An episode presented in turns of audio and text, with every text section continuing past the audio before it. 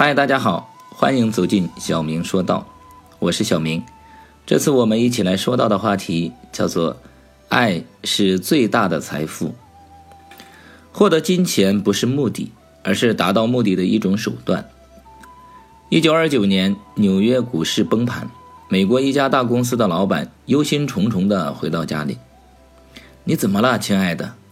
妻子笑容可掬地问道：“完了，完了，完了！我被法院宣告破产了，家里所有的财产明天就要被法院查封了。”他说完便伤心地低头饮泣。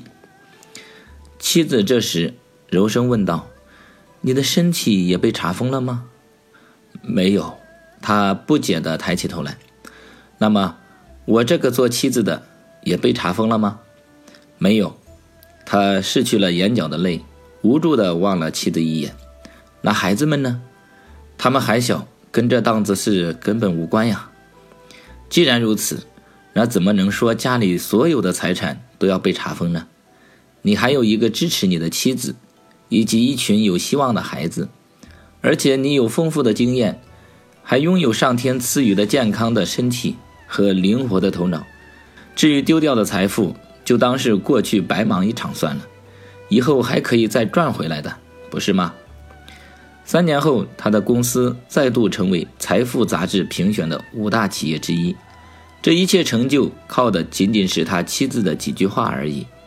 艾比克泰德说：“智者不为自己没有悲伤而活，却为自己拥有欢喜而活。